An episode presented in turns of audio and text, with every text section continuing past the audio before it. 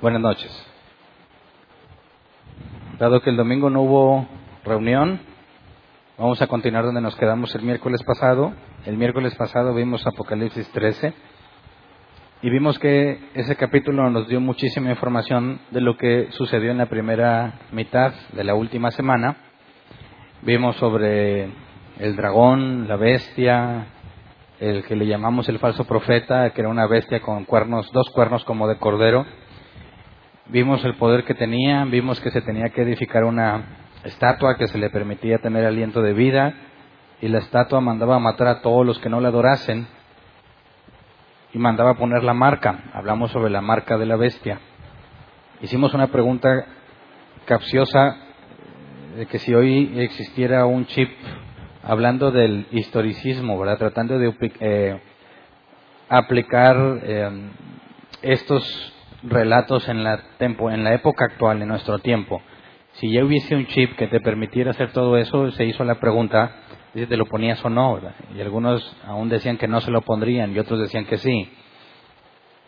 Y estábamos viendo, porque parte de eso también es el capítulo de hoy, vimos que el hecho de que te lo pusieras hoy en día sin que quede claro que es la marca de la bestia, sin que quede claro que esa es la señal que determina que no eres de Dios, sino de Satán, si tú no estuvieras consciente y te lo pones, sería factible que Dios te dijera, ah, ya perdiste, porque resulta que ese era la marca de la bestia.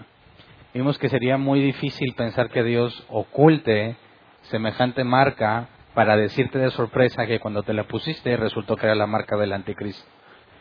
Y bueno, en el tema de hoy vamos a ver, todavía se menciona algo, una advertencia por parte de ángeles a los moradores de la tierra en cuanto a la marca de la bestia, pero en este capítulo hay una, un evento que puede ser confuso y de ahí yo puse el nombre de la, del tema de hoy, la tierra es cegada, porque aquí hay una posible alusión al arrebatamiento de la iglesia, aunque ya demostramos desde el capítulo 12 que el arrebatamiento de la iglesia, según todo lo que hemos estado analizando, sería lo que desata o inicia la última semana de Daniel. Entonces, aquí la tierra es cegada, se mete la hoz y hay personas que son eh, o consideradas frutos. Y aquí es donde algunos ven el arrebato de la iglesia, lo que implicaría que es prácticamente a la mitad. Entonces, la idea es analizar a profundidad cuál es esta ciega y cómo podemos entenderla a la luz de lo que hemos estado analizando hasta aquí. Así que vamos a leer todo el capítulo completito en la Reina Valera 60. Dice, después miré y aquí el Cordero estaba en pie sobre el monte de Sión y con él 144 mil que tenían el nombre de él y el de su padre escrito en la frente.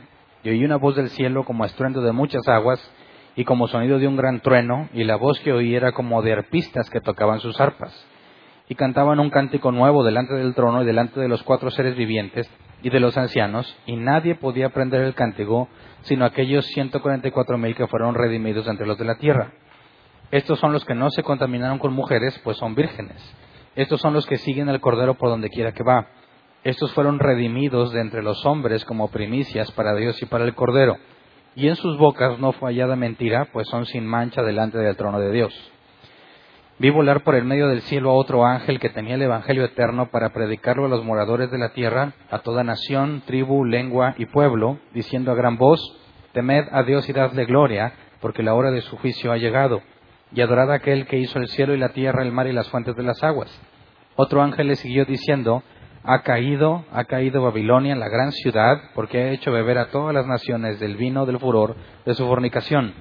Y el tercer ángel lo siguió diciendo a gran voz, si alguno adora a la bestia y a su imagen, y recibe la marca en su frente o en su mano, él también beberá del vino de la ira de Dios, que ha sido vaciado puro en el cáliz de su ira, y será atormentado con fuego y azufre delante de los santos ángeles y del Cordero, y el humo de su tormento sube por los siglos de los siglos, y no tienen reposo de día ni de noche los que adoran a la bestia y a su imagen, ni nadie que reciba la marca de su nombre. Aquí está la paciencia de los santos, los que guardan los mandamientos de Dios y la fe de Jesús. Oí una voz que desde el cielo me decía, escribe, Bienaventurados de aquí en adelante los muertos que mueren en el Señor. Sí, dice el Espíritu, descansarán de sus trabajos porque sus obras con ellos siguen. Miré y aquí una nube blanca y sobre la nube uno sentado semejante al Hijo del Hombre, que tenía en la cabeza una corona de oro y en la mano una hoz aguda. Y del templo salió otro ángel, clamando a gran voz al que estaba sentado sobre la nube, Mete tu hoz y ciega, porque la hora de cegar ha llegado, pues la mies de la tierra está madura. Y el que estaba sentado sobre la nube metió su hoz en la tierra y la tierra fue cegada. Salió otro ángel del templo que está en el cielo, teniendo también una hoz aguda, y salió del altar otro ángel que tenía poder sobre el fuego, y llamó a gran voz al que tenía la hoz aguda, diciendo, Mete tu hoz aguda y vendime los racimos de la tierra, porque sus uvas están maduras. Y el ángel arrojó su hoz en la tierra y vendimió la viña de la tierra, y echó las uvas en el gran lagar de la ira de Dios. Y fue pisado el lagar fuera de la ciudad, y del lagar salió sangre hasta, hasta los senos de los caballos por mil seiscientos estadios. Ok, empecemos a desglosar, desglosar perdón, versículo por versículo porque primer conflicto que encontramos en lo que hemos estudiado es que tienes a los 144.000 aquí, ¿verdad? Y estos 144.000 están junto a Jesús, pues dice el versículo 1, después miré aquí al Cordero que estaba en pie sobre el monte de Sión, y con él 144.000 que tenían el nombre de él y el de su padre escrito en la frente. Entonces, si Juan todavía nos está narrando lo que pasó en la primera mitad y ya tienes a Jesús aquí, tenemos un problema.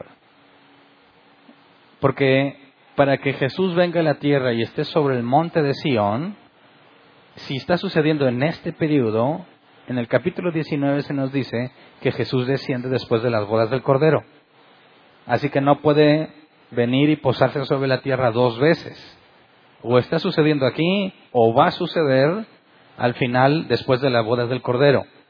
Pero también tenemos que los 144.000 que leímos en Apocalipsis 7, vamos a recordar brevemente Apocalipsis 7 del 1 al 4, dice, después de esto vi cuatro ángeles en pie sobre los cuatro ángulos de la tierra, que detenían los cuatro vientos de la tierra para que no soplase viento alguno sobre la tierra, ni sobre el mar, ni sobre ningún árbol.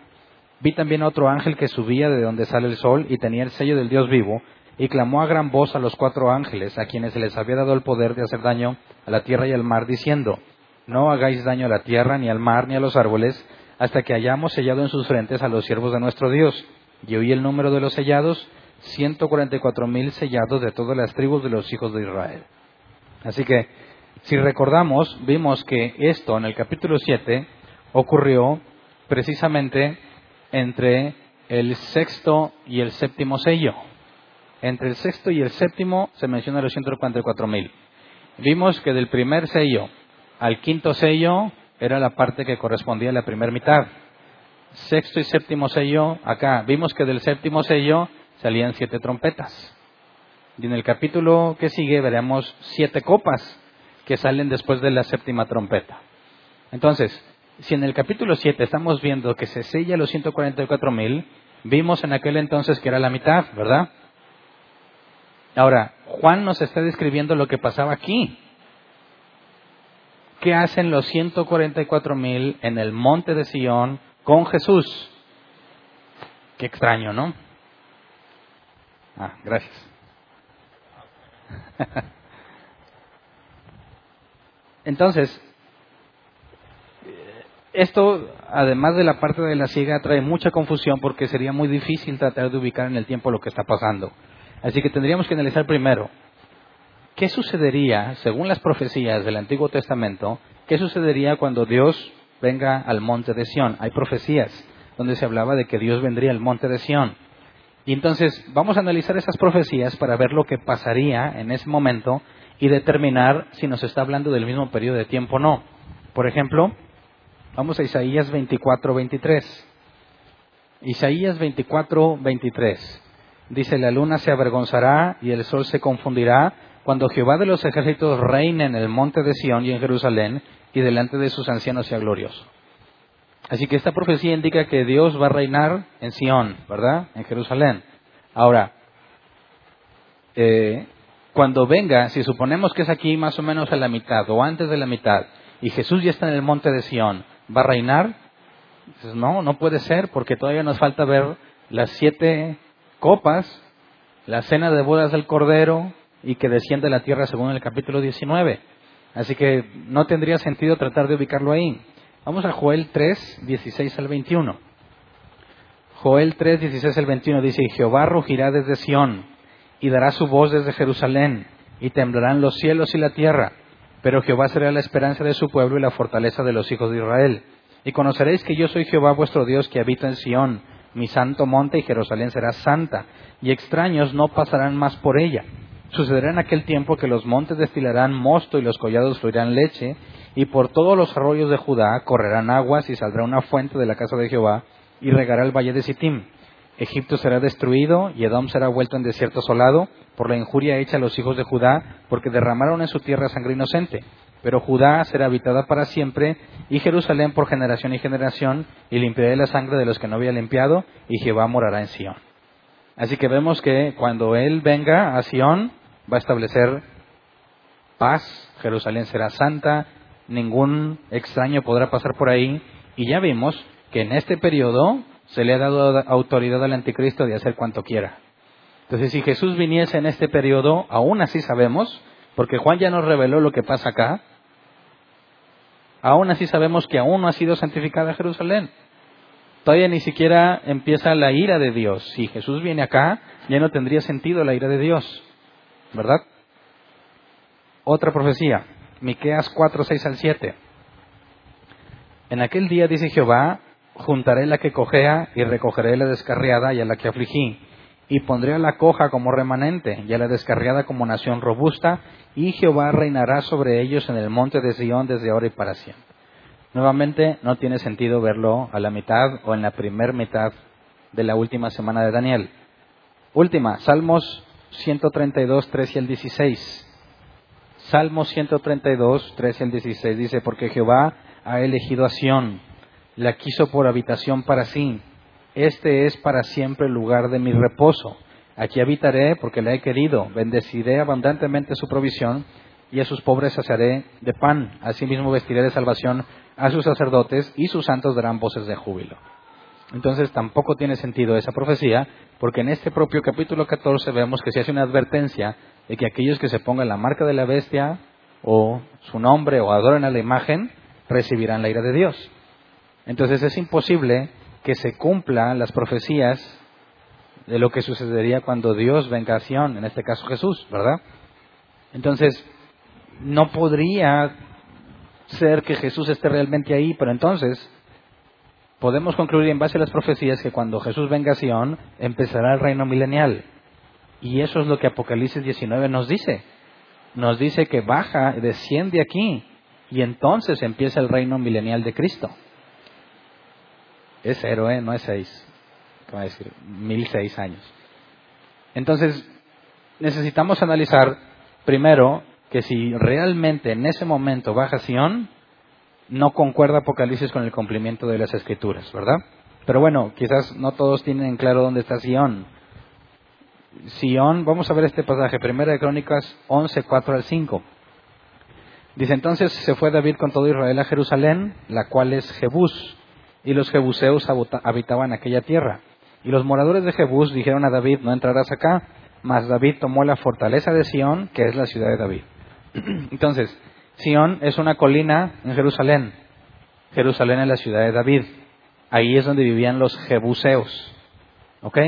Entonces, para que cuando, la profecía que dice que Dios vendrá a Sión, eso implica que cuando Jesús venga, ¿a dónde va a descender? a Jerusalén. Y ahí vimos las escrituras, y ahí va a establecer su reino. Desde ahí va a reinar.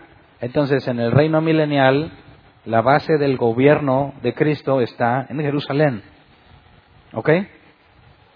Leamos entonces Apocalipsis 14, 2 al 3. Primero, los ve junto al Cordero en el monte de Sión, y luego vimos que no concuerda cronológicamente que Jesús está en el monte de Sión en ese periodo de tiempo. Así que leyendo el versículo 2 y 3 nos da luz de lo que está pasando. Dice, yo oí una voz del cielo como estruendo de muchas aguas y como sonido de un gran trueno, y la voz que oí era como de arpistas que tocaban sus arpas y cantaban un cántico nuevo delante del trono y delante de los cuatro seres vivientes y de los ancianos, y nadie podía aprender el cántico sino aquellos 144 mil que fueron redimidos de entre, los de la tierra. Así que recordemos que desde capítulo 4 al 11, con una excepción donde se nos habla de los dos testigos, Juan estaba describiendo lo que ve desde el cielo, ¿verdad? Vimos que en el capítulo 12 para acá, Juan está describiendo lo que está sucediendo en la tierra. Y volvió a empezar el periodo. Y vimos que Apocalipsis 12, en cuanto al arrebatamiento del hijo varón de la mujer que estaba a punto de dar a luz, marcaba el inicio donde Satanás fue echado y ya no se le permitió eh, acusar a, los, a los hijos de Dios. Entonces vimos que empezó a contarnos desde la perspectiva de la tierra lo que estaba sucediendo y nos habló sobre el dragón, la bestia, el falso profeta, la marca de la bestia y todo eso. Pero luego aquí nos dice que ¿dónde están los 144 mil? Según el versículo 2 y 3, ¿dónde están los 144 mil? No están en la tierra porque nos dice que están delante del trono y delante de los cuatro seres vivientes. Así que eso que está narrando no es desde la perspectiva que nos estaba platicando. Es algo que él ve arriba. ¿Me explico? Así que eso no es algo que esté sucediendo cronológicamente según lo que estaba viendo, ya que la perspectiva claramente es en los cielos, delante del trono. Entonces, ¿quiénes, ¿qué están haciendo los 144 mil ahí arriba?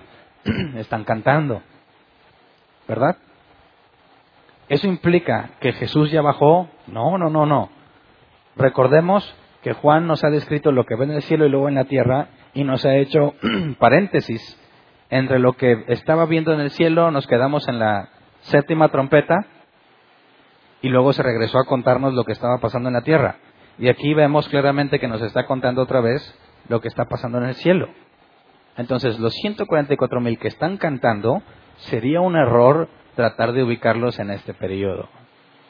Porque si realmente en este periodo ellos están arriba, Apocalipsis 7 ya no tiene sentido, porque se les tenía que sellar para que sobrevivieran este periodo, ¿verdad?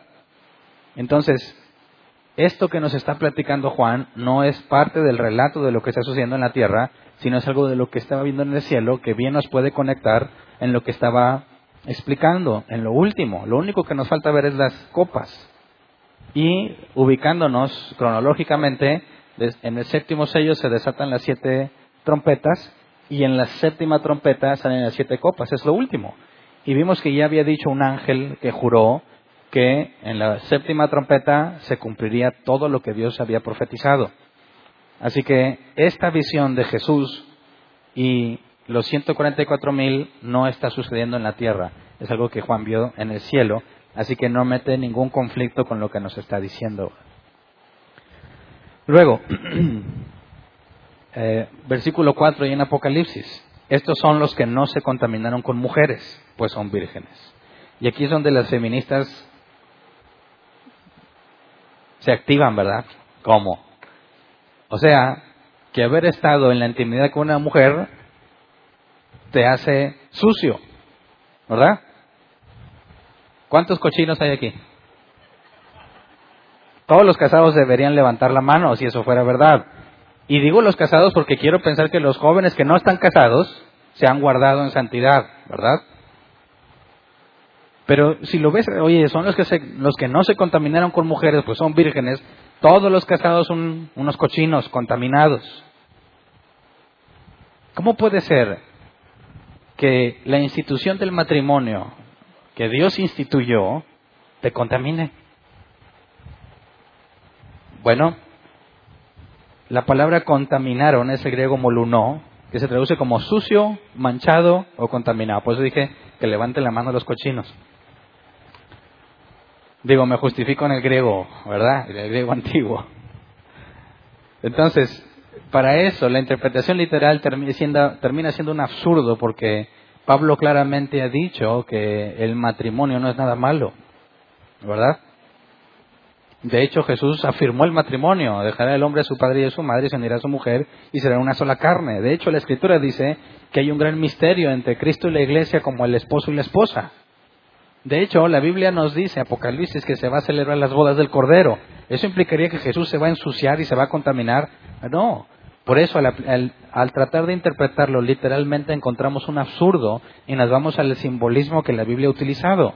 Claramente, ya lo vimos desde antes, en los capítulos que hemos estudiado, la, el ser virgen o el, o el contaminarte con algo tiene que ver con la idolatría, con la fornicación, con el adulterio. Así que lo que se nos dice de estos 144 mil no es que son muchachos vírgenes, sino que no han pecado de fornicación. ¿Por qué es importante notar eso? Porque en este periodo de tiempo, ¿qué es lo que se va a pedir? Que adores a la bestia, que te postes ante la imagen de la bestia, que te pongas la marca de la bestia. Así que cuando nos da información de los 144 mil que van a recibir el sello aquí, se nos dice que ellos no adoraron a la bestia, ni se pusieron la marca, ni se postraron ante la estatua. ¿Verdad? Eso implica entonces, ya que vimos en la clase pasada, que los únicos que se iban a poner la marca son los que no están escritos en el libro de la vida. ¿Verdad?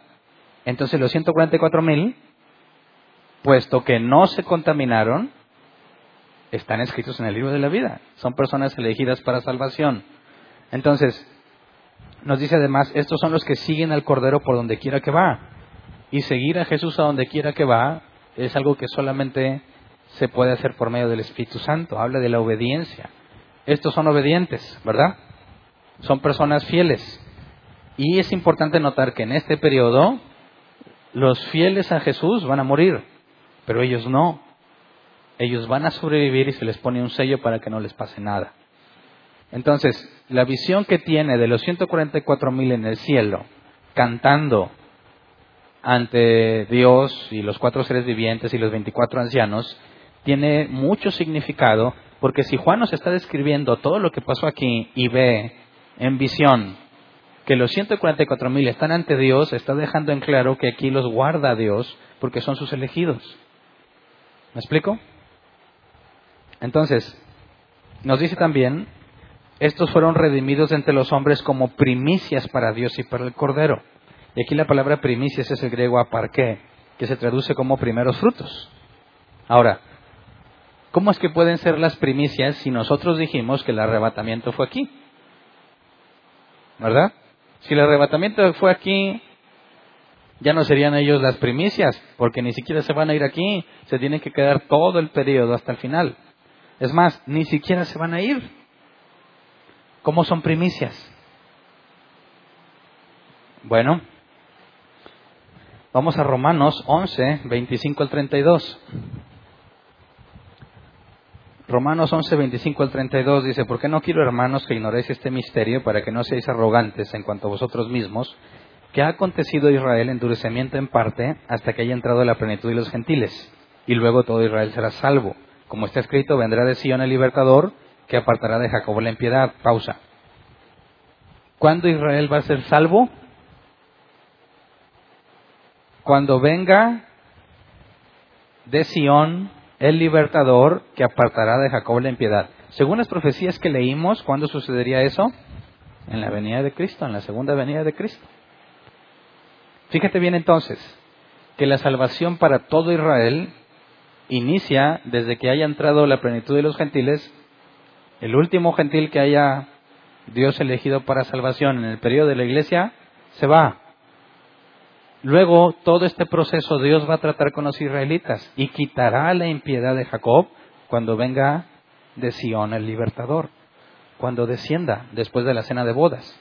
Así que en este periodo, ¿con quién va a tratar Dios? Además de que en la ira va a justiciar a los malvados, esto es un trato con los israelitas. ¿Verdad? No tiene nada que ver la iglesia en ese periodo. Y desde el modelo que estamos viendo, la iglesia ya ni está.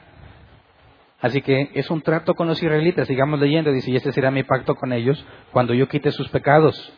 Así que en cuanto al Evangelio son enemigos por causa de vosotros, pero en cuanto a la elección son amados por causa de los padres. Porque irrevocables son los dones y el llamamiento de Dios.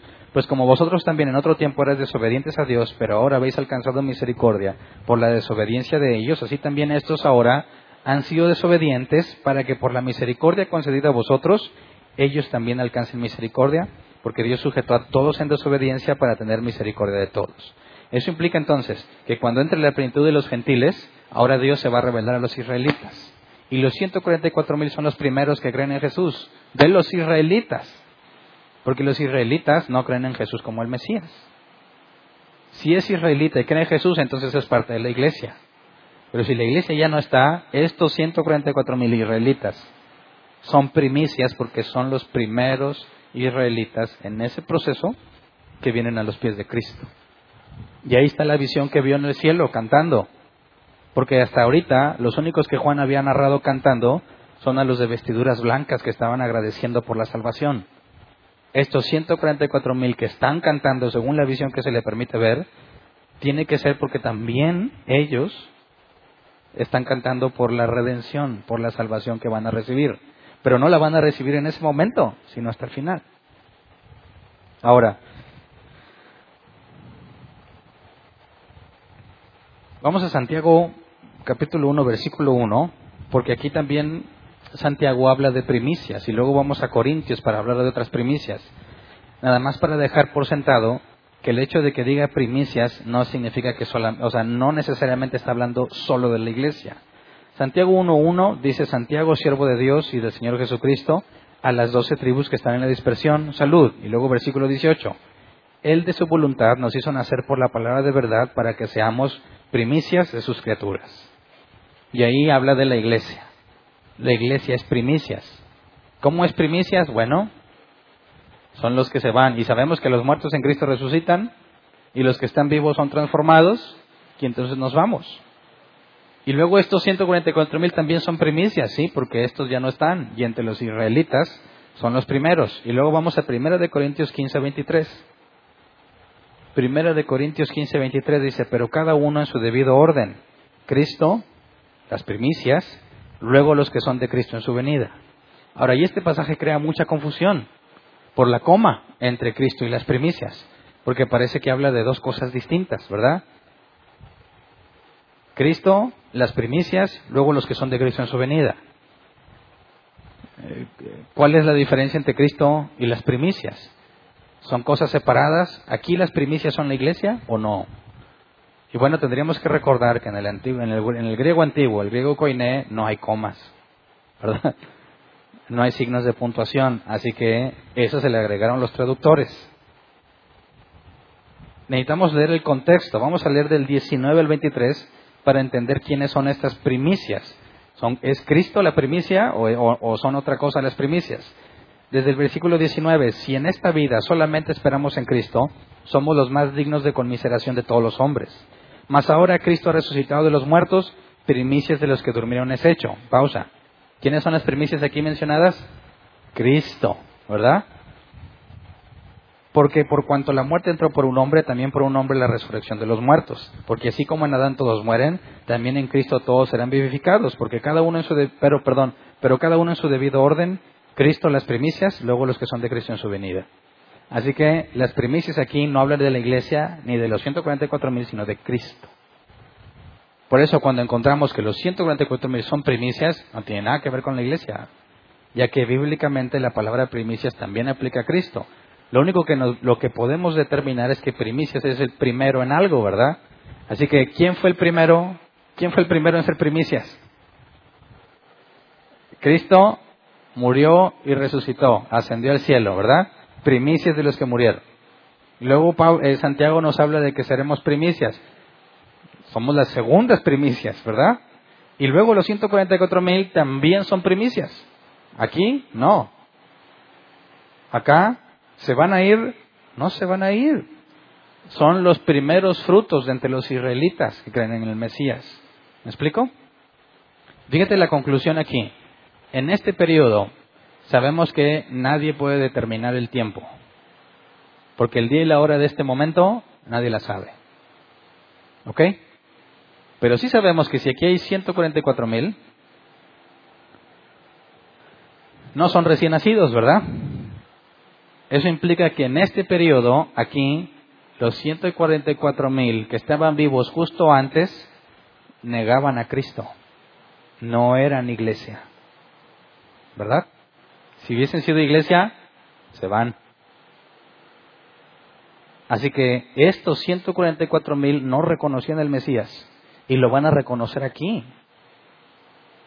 Vimos que hasta cuando entrara la plenitud de los gentiles, entonces Israel sería salvo cuando venga de, de Sion el libertador. Este periodo de tiempo va a generar convertidos israelitas, personas que negaban a Cristo como el Mesías. Dios les va a permitir ver que realmente era el Mesías. ¿Ok? Ahora, entonces, ya que vemos que la descripción de los 144.000 nos habla de personas que son obedientes, ¿verdad? Que no se contaminaron en el sentido de que no cometieron idolatría, vemos que claramente una persona puede mantenerse firme, según la Escritura, solamente por medio del Espíritu Santo. Entonces, cuando decíamos la obra del Espíritu Santo, voy a borrar a Juan, la obra del Espíritu Santo, que era guiar a la iglesia en la verdad, ¿verdad? Decirles todo lo que oyera del Padre, vimos que Pablo nos hablaba de que alguien detenía al anticristo de que se manifestara y sacamos como conclusión que entonces cuando la iglesia se va y la obra del Espíritu Santo termina en cuanto al trabajo con la iglesia, ya que desde que Jesús la, la fundó hasta el arrebatamiento es el periodo de la iglesia, vemos que decían, bueno, ¿se fue el Espíritu Santo? No, sigue el Espíritu Santo trabajando como ha trabajado antes de que iniciara la iglesia. ¿Me explico? ¿Cómo le hizo Abraham para caminar con Dios? Por medio del Espíritu Santo. ¿Cómo le hizo a Enoch? Por medio del Espíritu Santo. No hay salvación fuera de Dios. No hay otra forma.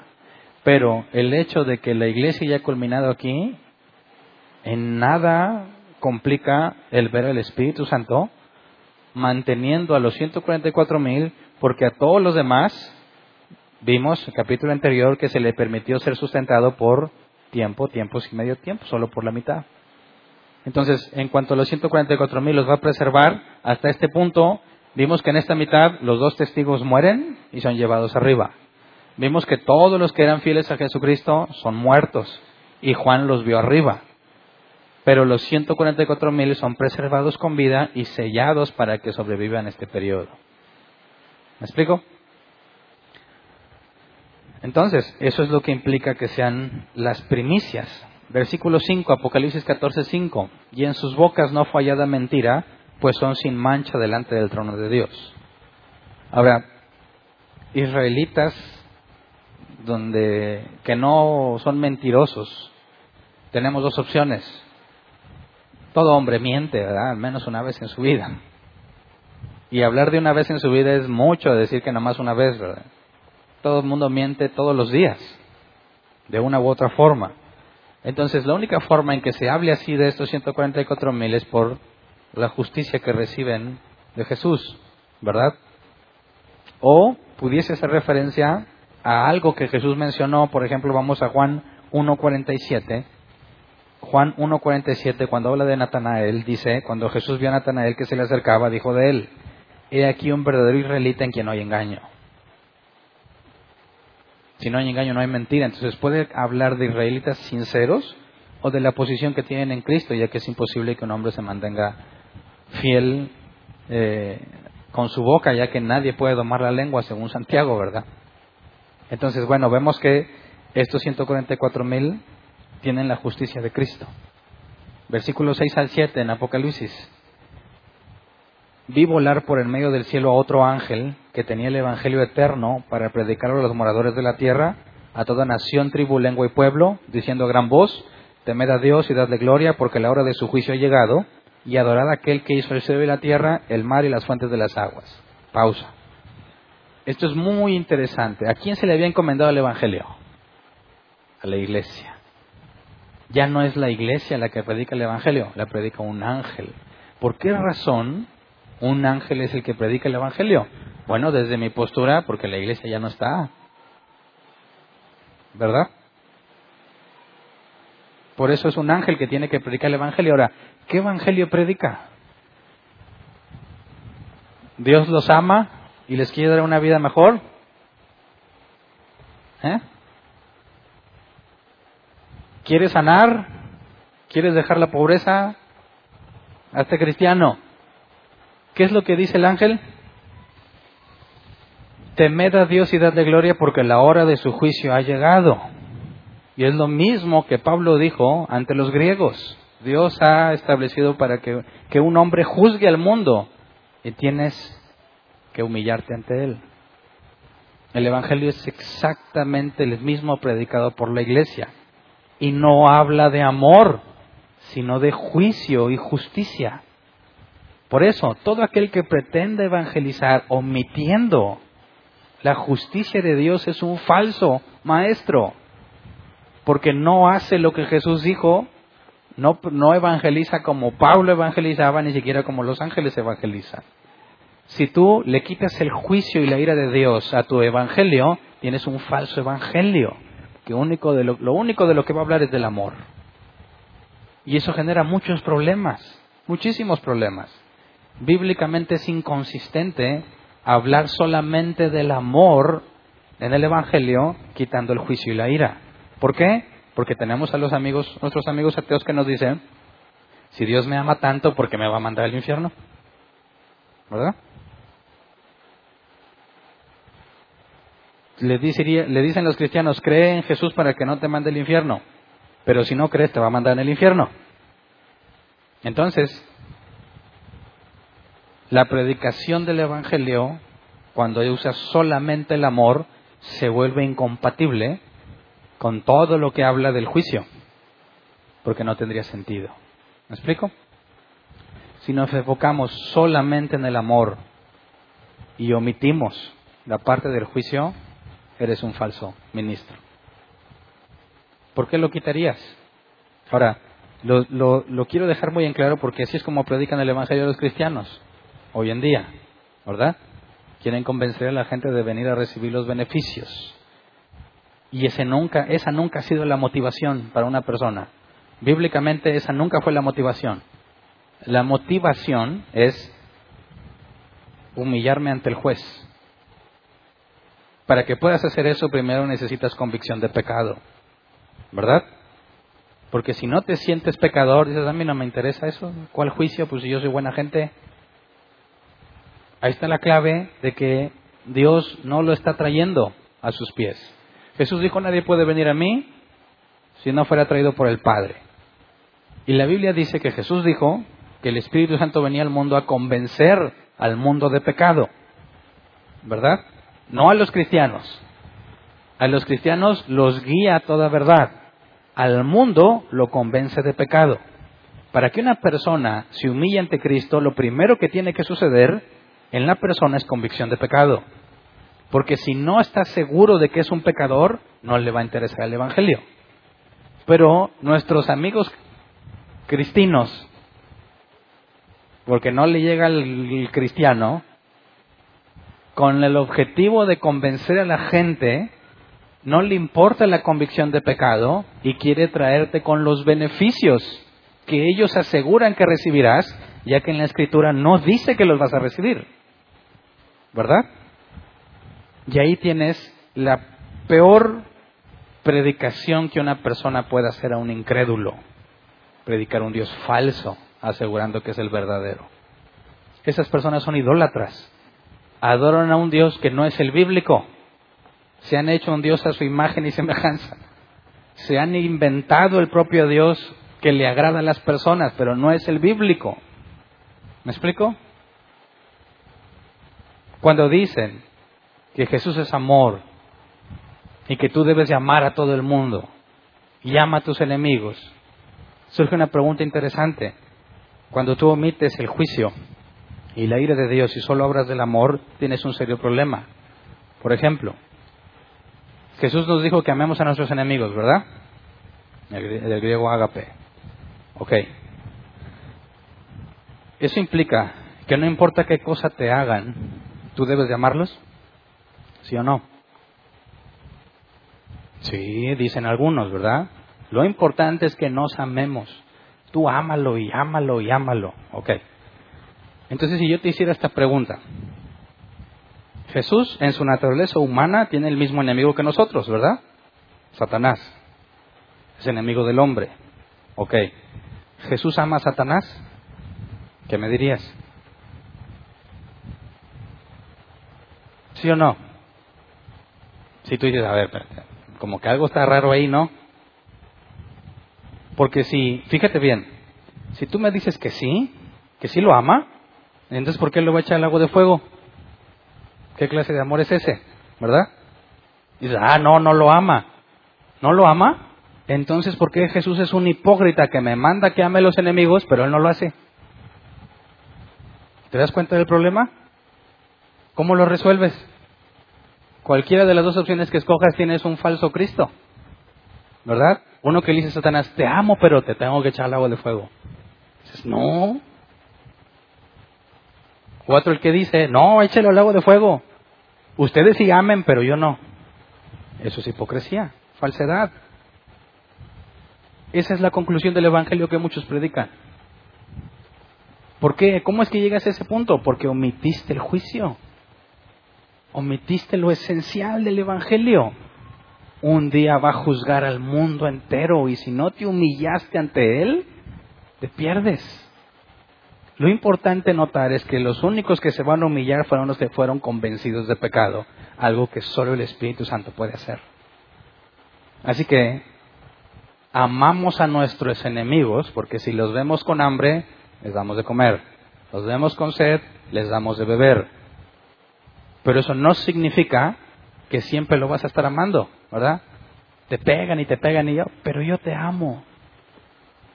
¿No cuadra? ¿Qué hizo Pablo cuando supo que lo querían matar? Dijo, aquí estoy, ámenme. Huyó. ¿Verdad? ¿Qué dijo Pablo con respecto a Alejandro el Herrero o a Himeneo y Feleto? ¿Qué tan amoroso les habló? Los entregó a Satanás. Bien merecida tienen su condenación.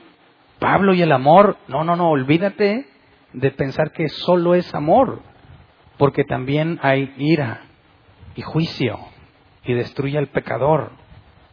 ¿Me explico?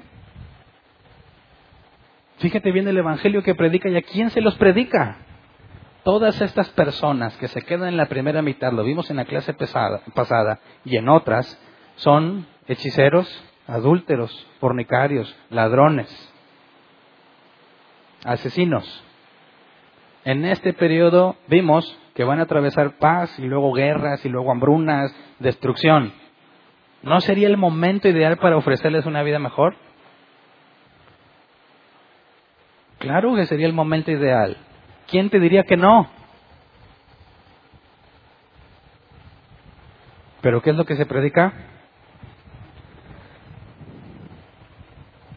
Diciendo a gran voz, temed a Dios y dadle gloria, porque la hora de su juicio ha llegado, y adorad a aquel que hizo el cielo, la tierra, el mar y las fuentes de las aguas. La hora de su juicio ha llegado. Eres enemigo de Dios. Arrepiéntete. Cosa que es imposible a menos que seas convencido de pecado. En este punto, ¿qué tan amoroso te parece el ángel?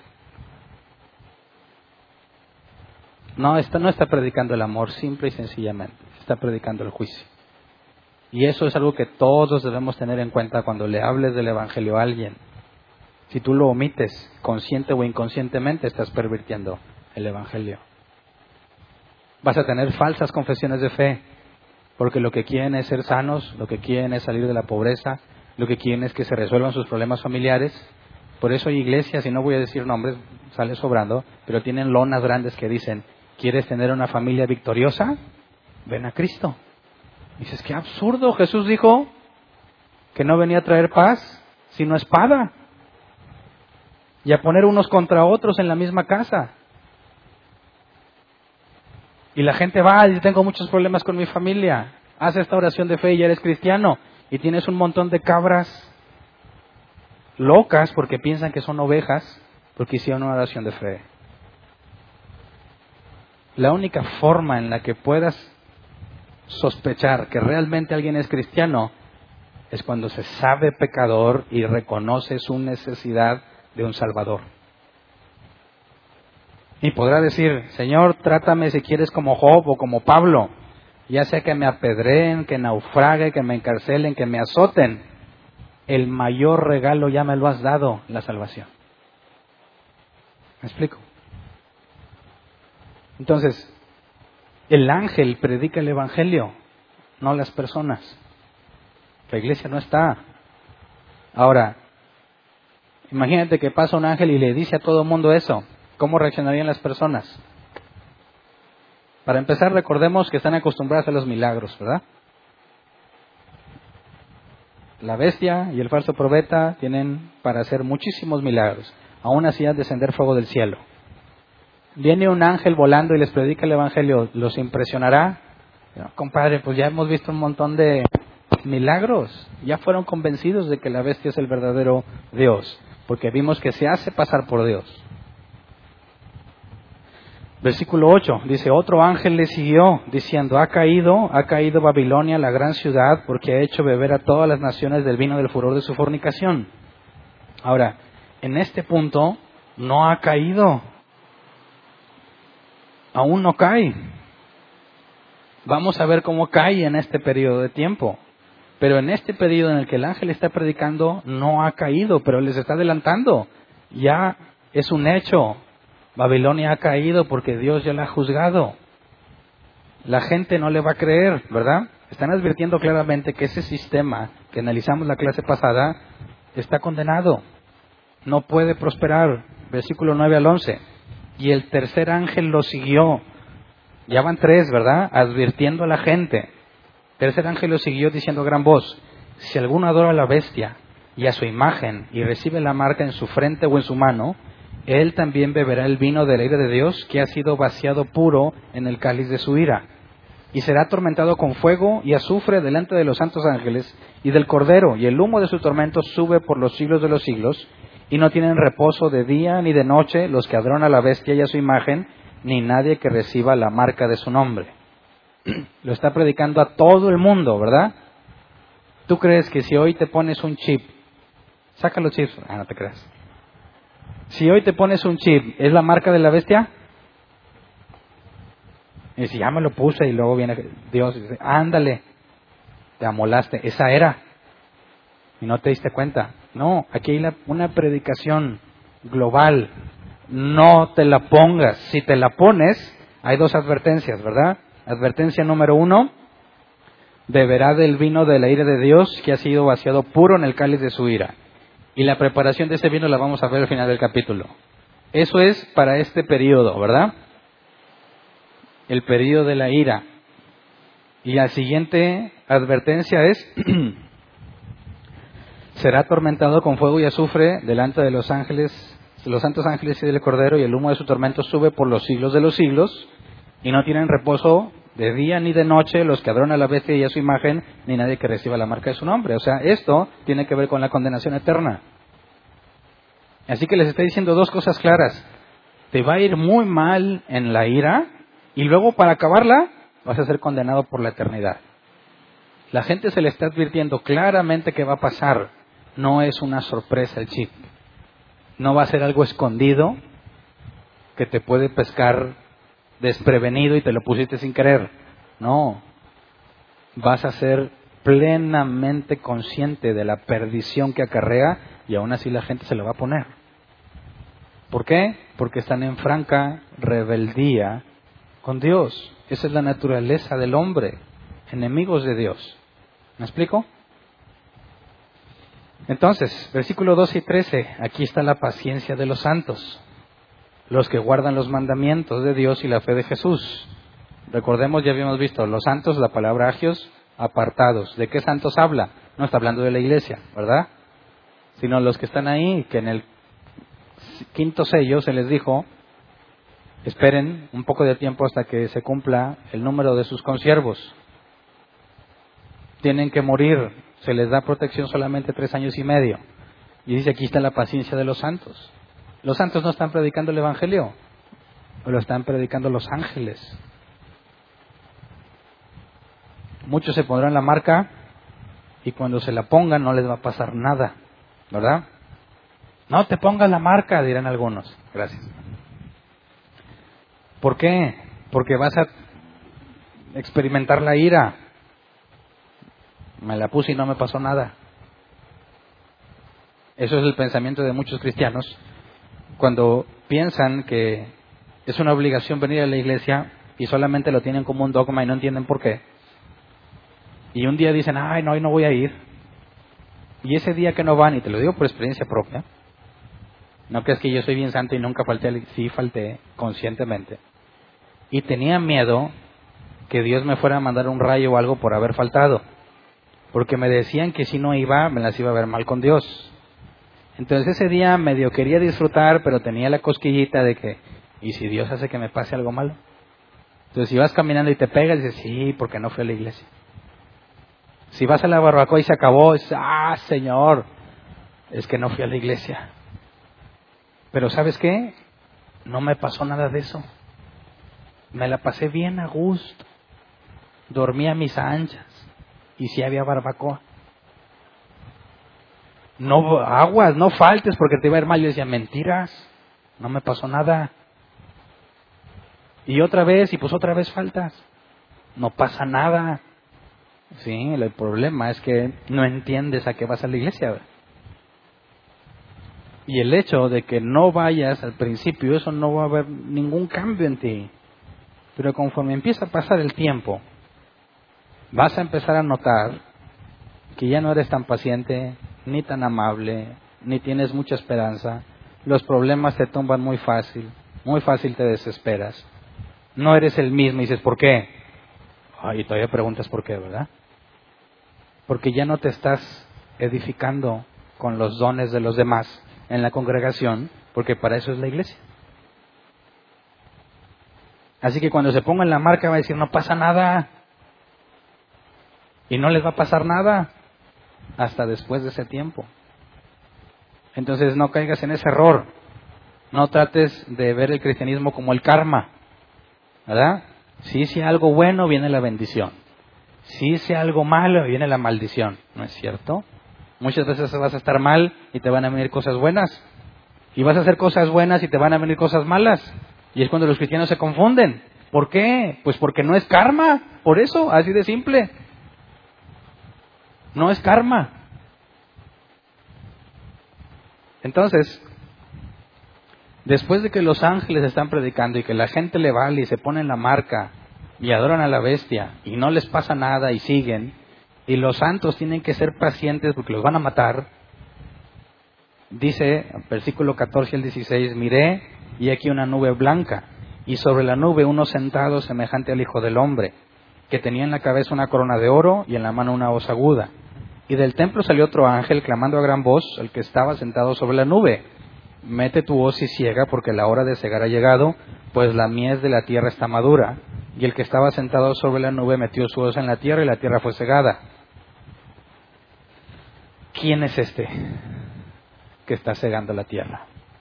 ¿Es Jesús? Ya habíamos visto que alguien semejante al Hijo del Hombre en algunas ocasiones hace referencia a Cristo. Tiene una corona de oro, ¿verdad? En la mano una hoz aguda.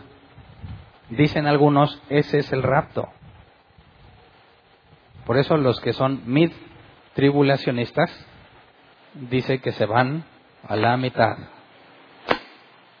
basado en ese pasaje. ¿Por qué? Porque se está cegando la tierra, ¿verdad? Dice, pues ahí está, está recogiendo a los que son de él. Pero en ningún, ninguna parte del Apocalipsis vemos que alguien le dé instrucciones a Jesús, ¿verdad? Si Él está sobre todo principado y potestad y autoridad, claramente vemos que este que está en la nube blanca obedece la instrucción de cegar la tierra. No queda con la jerarquía especificada de Cristo. Pero hay más información, sigamos leyendo. Veamos Mateo 13, 24 al 30. Mateo 13, 24 al 30.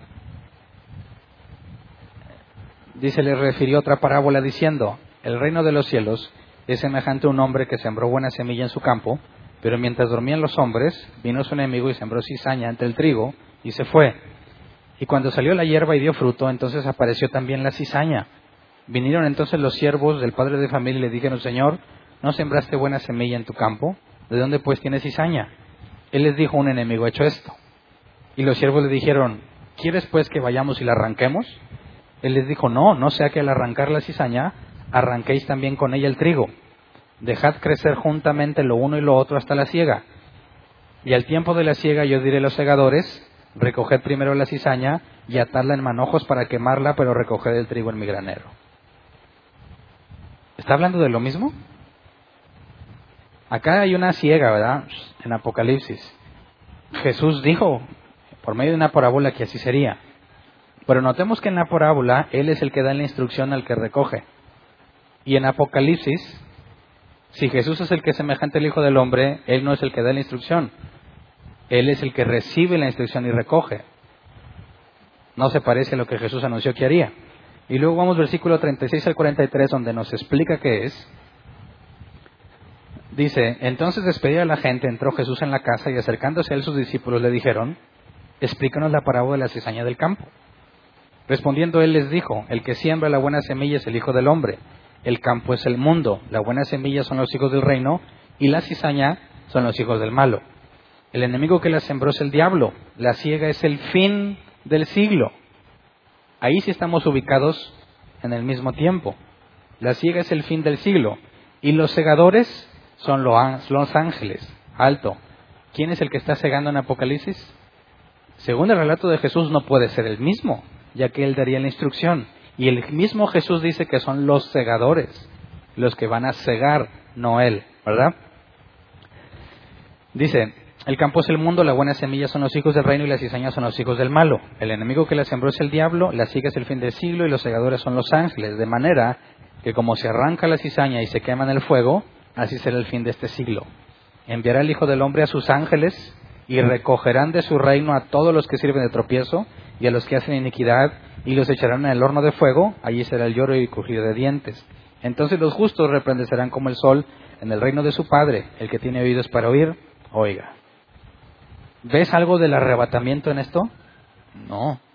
Lo que sí nos dice es que la ciega es para recoger a todos los que sirven de tropiezo y a los que hacen iniquidad y llevarlos al lloro y crujir de dientes. ¿Me explico? Y eso sucedería al fin del siglo. En Apocalipsis tenemos que al fin del siglo, la última semana, tienes a uno que está cegando y vamos a ver que ciega dos veces. ¿Verdad? Y en las dos lo hace obedeciendo la instrucción de alguien más. Y esto ya no concuerda, porque Jesús dijo que Él mandaría a los segadores, a sus ángeles a cegar. Así que si estamos hablando del mismo evento, ese que está con la hoz aguda tiene que ser un ángel, por la propia explicación de Jesús.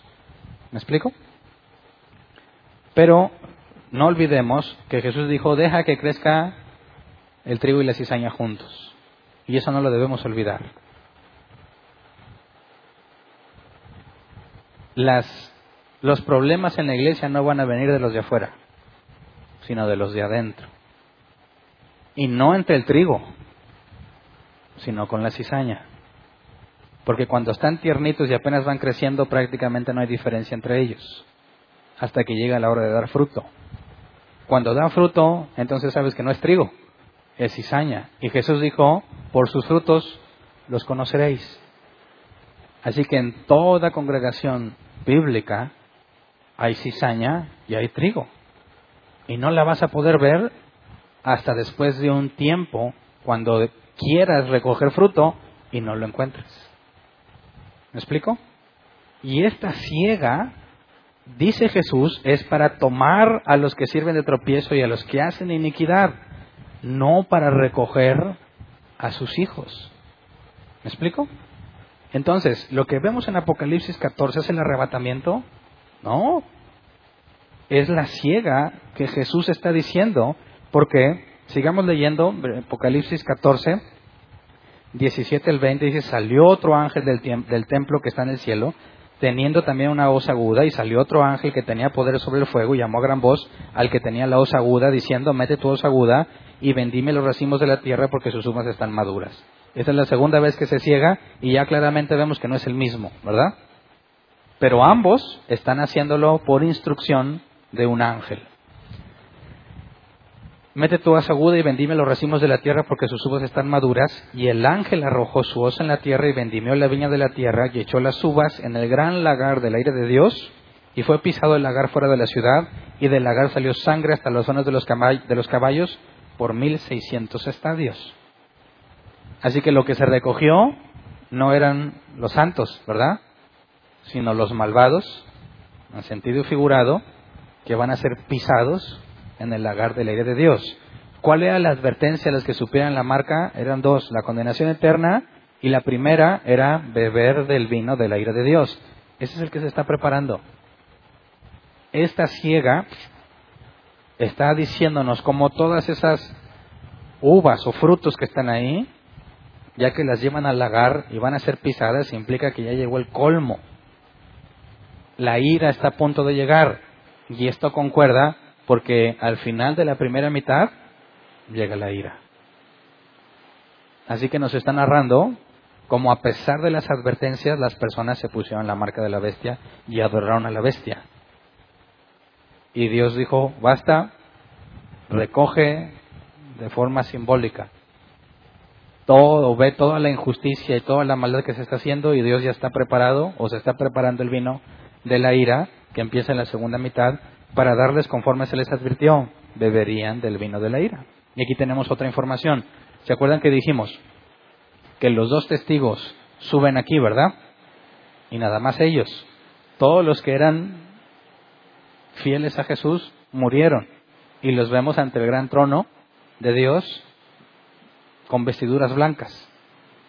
Así que pensar que la iglesia es arrebatada aquí no concuerda con el relato, porque se nos dice que todos mueren. Luego, Vimos que los dos testigos cuando suben son los únicos que suben en la, en la mitad. Y dijimos, a la hora que, que suben, nos dice la escritura, que entonces sabían que realmente venían de Dios, estaban asustados, y leímos que en el sello 6 toda la gente se esconde entre las peñas, dice, porque viene la ira del Cordero. Y vimos, los dos testigos sirvieron de referencia para saber que seguía la ira. Y aquí nos dice Juan otra información, además de que vieron que se fueron los dos testigos, también saben que viene la ira por la advertencia que les hizo el ángel. Así que los que están aquí pedidos, que aquí, no sé si todavía, no, creo que nadie dijo desde el principio que era de la idea que se iba hasta el final. Es imposible pensar que aquí va a haber un grupo de cristianos después de todo lo que estamos analizando. Los cristianos se mueren aquí, los 144 mil son sellados, los dos testigos se van. Se nos dice que todos estos están con vestiduras blancas porque murieron. Viene la ira y ¿de dónde sacas a la iglesia para ponerla ahí? No hay forma. Entonces, este vino es, o lo que se nos dice aquí, la antesala del capítulo que sigue, porque de ese vino se toman las siete copas y es derramada sobre los moradores de la tierra. Y esas siete copas son a partir de la séptima trompeta. Así que las siete copas y las siete trompetas es lo que sucede en el séptimo sello. Sabemos que eso es lo último para que todas las profecías que hablaban sobre el final de los tiempos se cumplan. Entonces, lo único que queda, ya desde la perspectiva de Juan, si te fijas, nos platicó qué pasaba en este periodo desde la perspectiva del cielo y luego nos, nos platicó hasta la séptima trompeta. Y luego ya nos platicó en la tierra todo lo que pasa en este periodo de tiempo, ¿verdad? Y nos está dejando en que va a empezar la ira. Ya lo único que resta explicar aquí es lo que veremos capítulos más adelante sobre la gran ramera. Que todos conocen de la gran ramera, ¿verdad? Lo que son los jinetes del Apocalipsis la marca de la bestia y la gran ramera son los temas que normalmente todo el mundo conoce. El problema es que la gran ramera tratan de aplicarla con una u otra religión, ¿verdad? Que si son los católicos, que si son los mormones, que si son los evangélicos. A, a todo el mundo se la quieren echar. El problema es que la Biblia dice que es una ciudad. Entonces no está hablando de una religión en particular, sino de una ciudad la gran ramera, la Babilonia, y nos da información sobre cómo y qué hace esta mujer que es lo único que falta que se explique en este periodo de tiempo. Entonces, en la siguiente clase vamos a ver que avanza las siete copas y regresa a donde nos había dejado. Y vamos a ver un esquema de cómo los capítulos han estado haciendo, describiendo el cielo y luego la tierra y luego el cielo y luego la tierra y regresa al cielo para hacer el desglose de capítulos y no extraviarnos en el proceso. Es todo por el día de hoy entonces. Antes de pasar a la sección de preguntas, vamos a ponernos de pie, vamos a orar.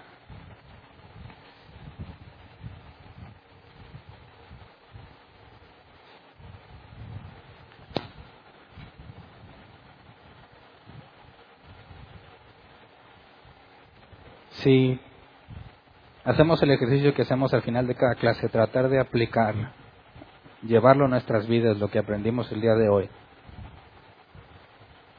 dentro de la paciencia que se le pide a los santos, vemos que Dios no los va a rescatar, no les va a evitar morir, ya está decidido que mueran. De manera que pensar en que los planes de Dios son solamente el bienestar aquí en la tierra, son falsos. En el mundo tendréis aflicción, dijo Jesús, pero confiad porque yo he vencido al mundo. Es lo mismo que se les diría a los que están padeciendo ahí. En el mundo tendréis aflicción. Así que nosotros no estamos en la búsqueda de la felicidad en este mundo. La Biblia dice que vendrán días buenos y días malos, y que ambos vienen de parte de Dios, y que nuestra existencia es efímera, va a durar un pequeño tiempo comparada con la eternidad donde estarás viviendo. Y nuestro enfoque es poner los ojos en lo de arriba, en lo celestial. Jesús dijo que no hagas tesoros aquí, sino en el cielo. Claramente la escritura te habla que no te enfoques en tener una vida plena aquí. Claro que la puedes tener siempre y cuando venga como consecuencia de la fidelidad a Dios. Jesús dijo que no puedes servir a Dios y a las riquezas. Tienes que escoger a uno. Y si Dios decide bendecirte siendo fiel, excelente. Pero si Dios te quiere dar el trato de Pablo, que implica que estaba en abundancia y en escasez, que se le permitió ver cosas que, bueno, cosas y, y escuchar cosas que no le es dado al hombre decir, también le permitió ser apedreado, azotado, encarcelado y morir como mártir. Yo creo que eso es a lo que podríamos aspirar como cristianos, siendo honestos. Que Dios nos permita experimentar ambas cosas, los días buenos y los días malos. Lo que sí sabemos es que Dios es fiel y Dios es justo. Y para nosotros, si somos sus elegidos, la justicia es la de Cristo si no eres de Él, si eres rebelde a su voz, si no te humillas ante Él, su justicia es una pésima noticia para ti, porque serás condenado. Y eso nos debe llevar a considerar la vida que llevamos en base a lo que se nos ha concedido.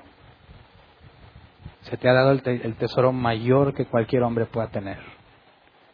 No seas ingrato y no vivas quejándote por la vida que tienes. No seas ingrato, quejándote porque te falta dinero o porque te falta salud. Lo más grande ya se te entregó gratuitamente. Todo lo demás, dejémoslo a su voluntad. Llegará el día en que juzgue. Cada uno recibirá su recompensa. En el lado de los hijos de Dios y en el otro lado todo mundo recibirá castigo. Seamos pacientes, no importa cuán difícil sea tu situación. Ahí está la paciencia y la fe de los santos. Soportemos lo que venga, sea bueno o sea malo, porque vale la pena. ¿Ok? Vamos a orar, Señor. Gracias por tus misericordias, porque a pesar de las dificultades que podamos experimentar, tú siempre has sido fiel. Señor, sabemos que somos gente malvada, que no nos podemos mantener haciendo el bien, tarde o temprano tropezamos, Señor, a pesar de que no queremos, sabemos que nuestra carne es opuesta al Espíritu y muchas veces cedemos conscientemente la tentación. Señor, haznos conscientes de la gracia recibida.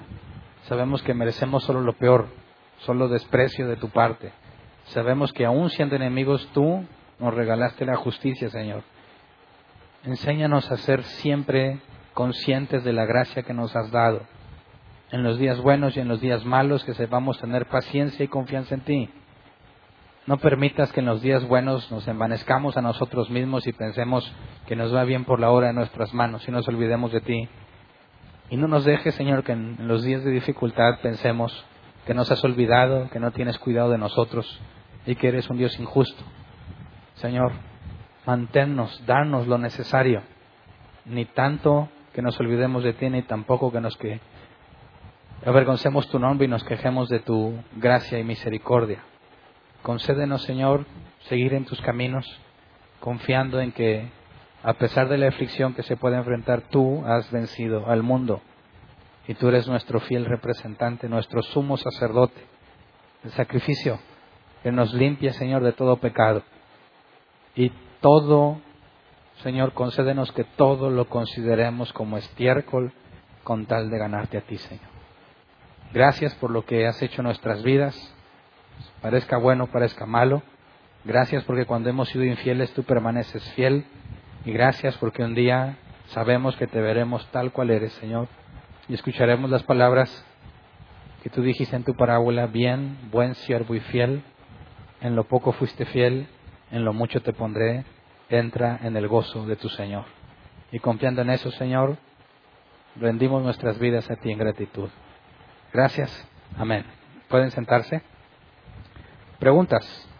Si tienes una pregunta, levanta la mano. No importa que sea la primera vez que vienes, no se requiere derecho a antigüedad levanta la mano, te llevan el micro y si tú preguntas, todos beneficiamos de tu pregunta, ¿verdad? ¿Alguien tiene una pregunta?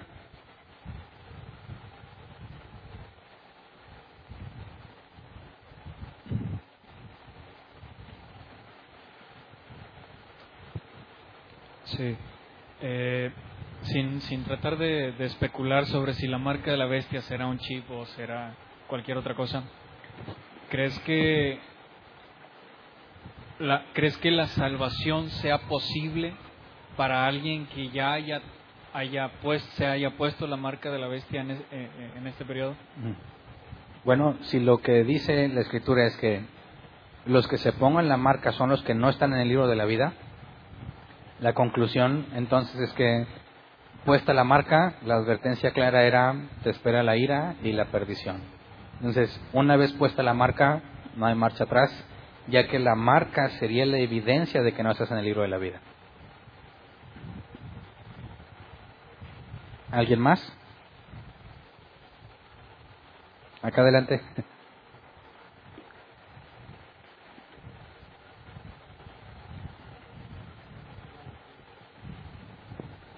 Buenas noches, hermanos.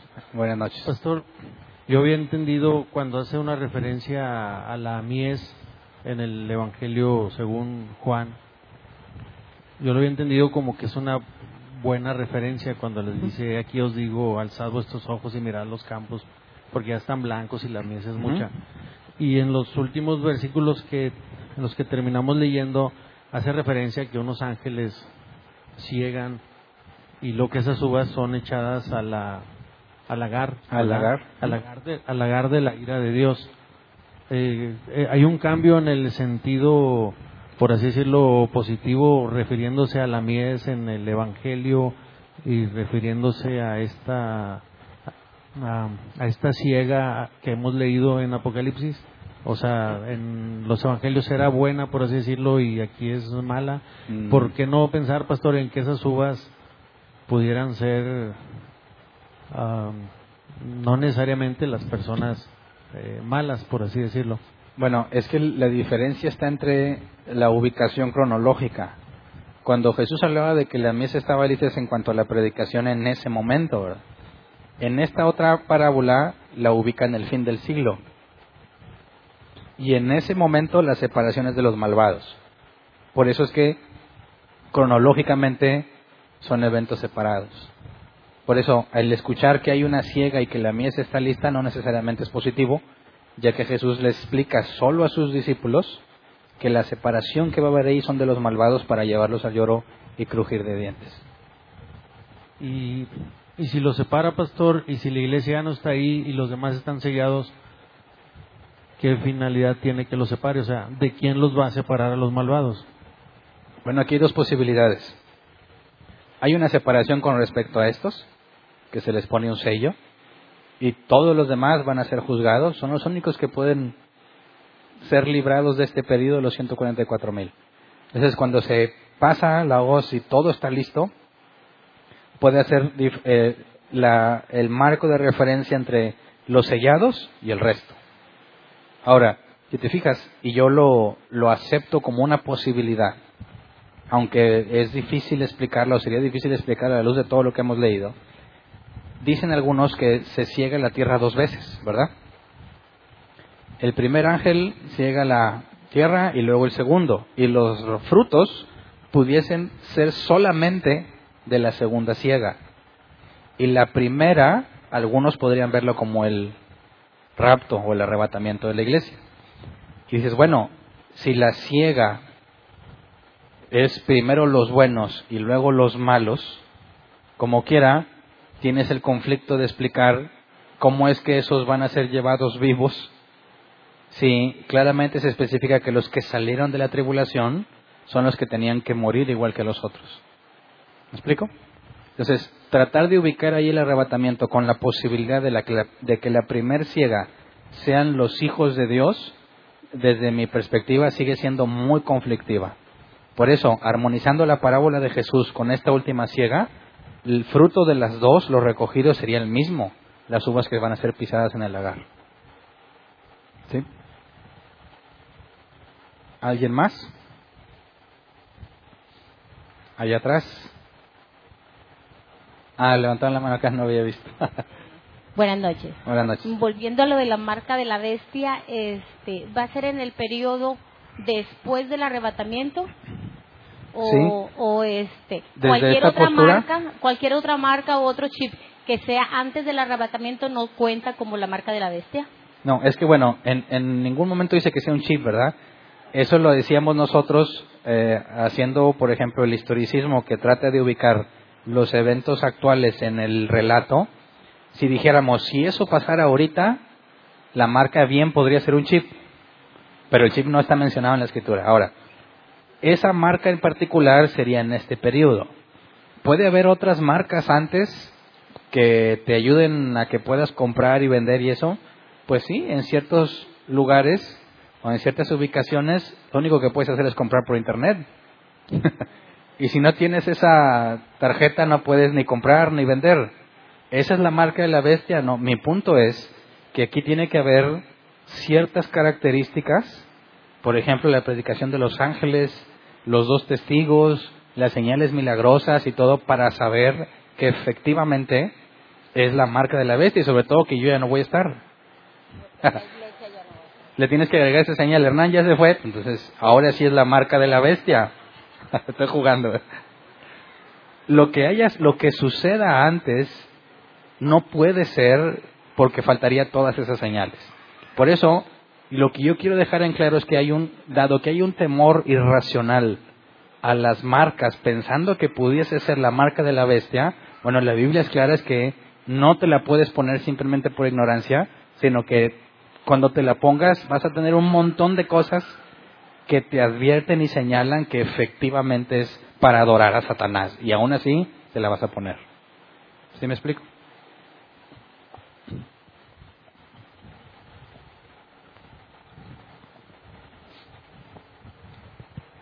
Buenas noches. Este, de los 144 todavía no me queda claro algo. Eh, a ver. Es que aquí dicen que son, o bueno, te entendí esto. Esos, estos 144 mil son los mismos de los de las tribus. Entonces son del pueblo de, de Dios, ¿verdad? Bueno, son israelitas. Son israelitas, ok. Entonces, ahorita, o sea, ellos van a vivir todo eso y ya van a aceptar a, que, a Cristo, ¿verdad? Lo que vemos es que tendrían que venir a los pies de Cristo en este periodo y en, este, en la mitad son sellados. Y la visión de Juan, mientras nos narra este periodo, viendo los 144 mil, describiéndolos como personas justas, nos llevaría a la conclusión de que es en este periodo cuando van a los pies de Cristo. Entonces lo que dicen los testigos de Jehová todo es una mentira, o sea. No, es que los testigos de Jehová, eh, aunque son, aunque son muy bíblicos y lo reconozco, son muy bíblicos en otras cosas. Cuando vienen a estos puntos, la verdad es que se despegan gravemente de la escritura, señalando cosas que ni siquiera tendrían sentido. Por ejemplo, ellos dicen que los 144 mil son los únicos que se salvan y entran al reino milenial y todos los demás no, se van a perder, se van a quedar en la tierra con los pecadores y los malvados y ya no se salvaron. Y bueno, tienes un serio problema porque ya leímos que había una multitud incontable de vestiduras blancas, personas con vestiduras blancas, que cantaban agradecidos por su redención y son por, por mucho más de 144 mil. Entonces, honestamente, en esa parte nuestros amigos testigos de Jehová se despegan mucho de la escritura y ese es el problema que yo advertí al principio. El irte al, a los símbolos te va a llevar a concluir cualquier cosa. Entonces ahorita todos los judíos que no creen en Cristo y se mueren antes de ese periodo, pues tienen ya... Pues dado que la salvación es por medio de Cristo, ¿verdad? Y ahorita estamos en este periodo donde la salvación es por medio de la locura de la predicación del Evangelio. Toda la persona que haya muerto sin conocer a Cristo, no estaba en el libro de la vida. Ok. Entonces eso es una oportunidad para nada más ellos que vayan a vivir en este tiempo. El punto es que aquí, aquí todavía puede haber gentiles, ¿verdad? En este periodo, gente que no es israelita que se convierte, que Dios la convierte. Los 144 mil son los primeros israelitas. ¿Puede haber aquí más israelitas? Sí. Pero todos los que están aquí van a morir por causa de la palabra y del testimonio de Jesucristo, es lo que dice. Entonces, si había israelitas que se convierten a Cristo, van a morir en este periodo. Los únicos que van a sobrevivir este periodo son estos. Ahí había otra pregunta, y ahí ya salió otra. Ah, ahí de una vez. bueno, hablando de, de esos israelitas que dice que se van a convertir ahí, esos eh, no han sido, no, no fueron predestinados, no fueron elegidos por Dios. Claro que sí. Eh, entonces, ¿por qué están ahí en ese periodo? ¿Por qué no se fueron en el rap? Ah, bueno, el por qué nadie lo podría contestar, así es como Dios lo decidió. Pero podemos ver que no es nuevo. Por ejemplo, ¿por qué llamó a eh, Dios a Abraham? ¿Por qué nada más a él? Pues porque quiso, ¿verdad? Y luego después de ahí su descendencia tienes a los hijos de Jacob y son los israelitas. Y Dios se revela a los israelitas, pero no a los paganos. ¿Por qué no más a los israelitas? Y luego cuando está con los israelitas, funda la iglesia. Y si luego, ¿qué onda con los israelitas? Que fueron endurecidos, ¿verdad?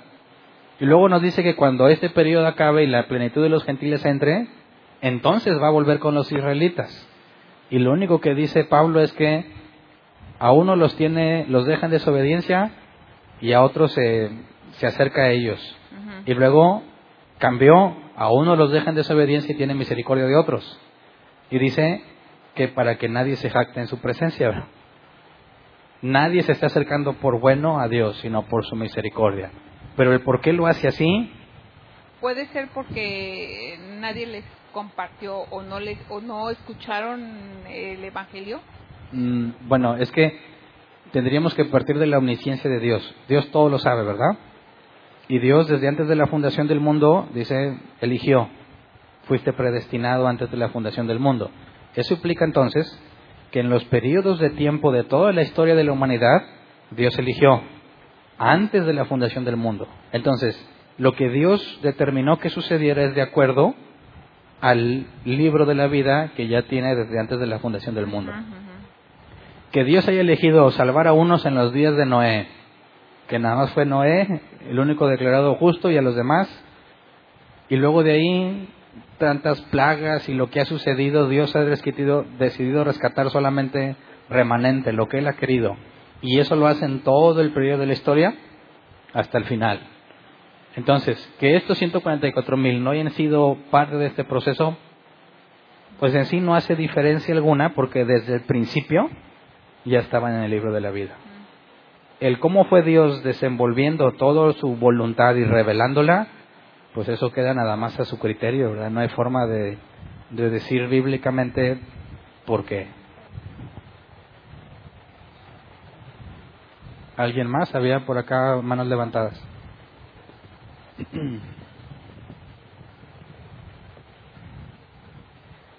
Tengo una, una pregunta. Sí. Eh, desde Abraham ya esperaban al, al Salvador, ¿verdad? Bueno, desde Adán y Eva. Ok. Pero se menciona a partir de Mateo sobre el Espíritu Santo. Y termina en Judas. La última vez que se menciona al Espíritu Santo. En Apocalipsis no se menciona al Espíritu Santo. Bueno, sí se menciona el Espíritu, pero queda a criterio del traductor si es con minúscula o mayúscula. Pero aún así, por ejemplo, en el Antiguo Testamento no tenemos evidencia clara del mover del Espíritu Santo en Abraham, ¿verdad? ¿Eso significa que el Espíritu Santo no estaba con Abraham? No. El hecho de que no esté escrito no significa que no estaba, ya que sabemos que si el hombre es tiene tendencia al pecado, la única forma en la que un hombre puede caminar en la verdad es por medio del Espíritu Santo.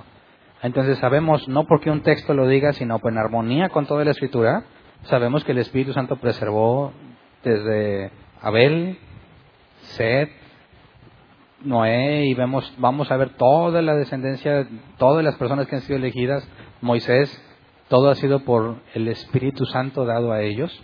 Y el hecho de que no esté mencionado en Apocalipsis no implica que no esté trabajando, ya que para que, como lo mencionaba, para que te mantengas fiel en ese proceso, necesariamente necesitas ser guiado por el Espíritu Santo.